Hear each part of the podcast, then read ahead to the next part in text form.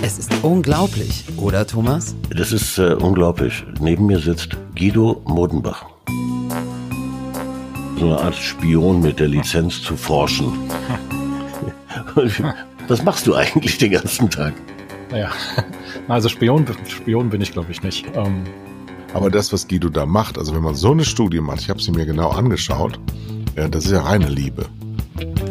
Und was das ist, ähm, das ist eine Zusammenstellung verschiedener Studien, die wir in den letzten Jahren bei Pro7 Sat1 und bei der 7 One Media gemacht haben, die sich allesamt erstmal mit äh, der Frage von Werbewirkungsforschung auseinandersetzen. Und wir haben versucht, diese Befunde und die Ergebnisse ähm, jetzt nicht nur einfach einzeln so darzustellen, sondern die in einen gemeinsamen Kontext zu interpretieren.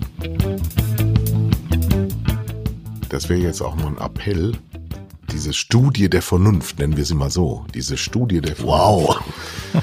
ähm, mal, mal zu nutzen, um zu sagen, Leute, wir leben hier im Paradies und wir lassen uns nicht mehr gefallen, dass alles immer mies gemacht wird, was wir tun. das alles und viel mehr ab Freitag bei Zwei Herren mit Hund. Kai, hast du das gerade noch gehört? Kai? Kai? Kai? Kai, hast du das gerade gehört? Äh, es gibt Menschen in der Werbung, die mit Intelligenz arbeiten. Wieso denn jetzt Werbung? Ich denke, wir sind beim Fernsehen. Ja, der Oberbegriff ist äh, Marketing, Werbung und Fernsehen ist, gehört als Medium nun mal dazu. Ja, genau, ja. Aber mit Intelligenz. Das ist ja her herausragend. Naja, Ja, also, das ist es- ja erstmal nur eine Behauptung. ja genau.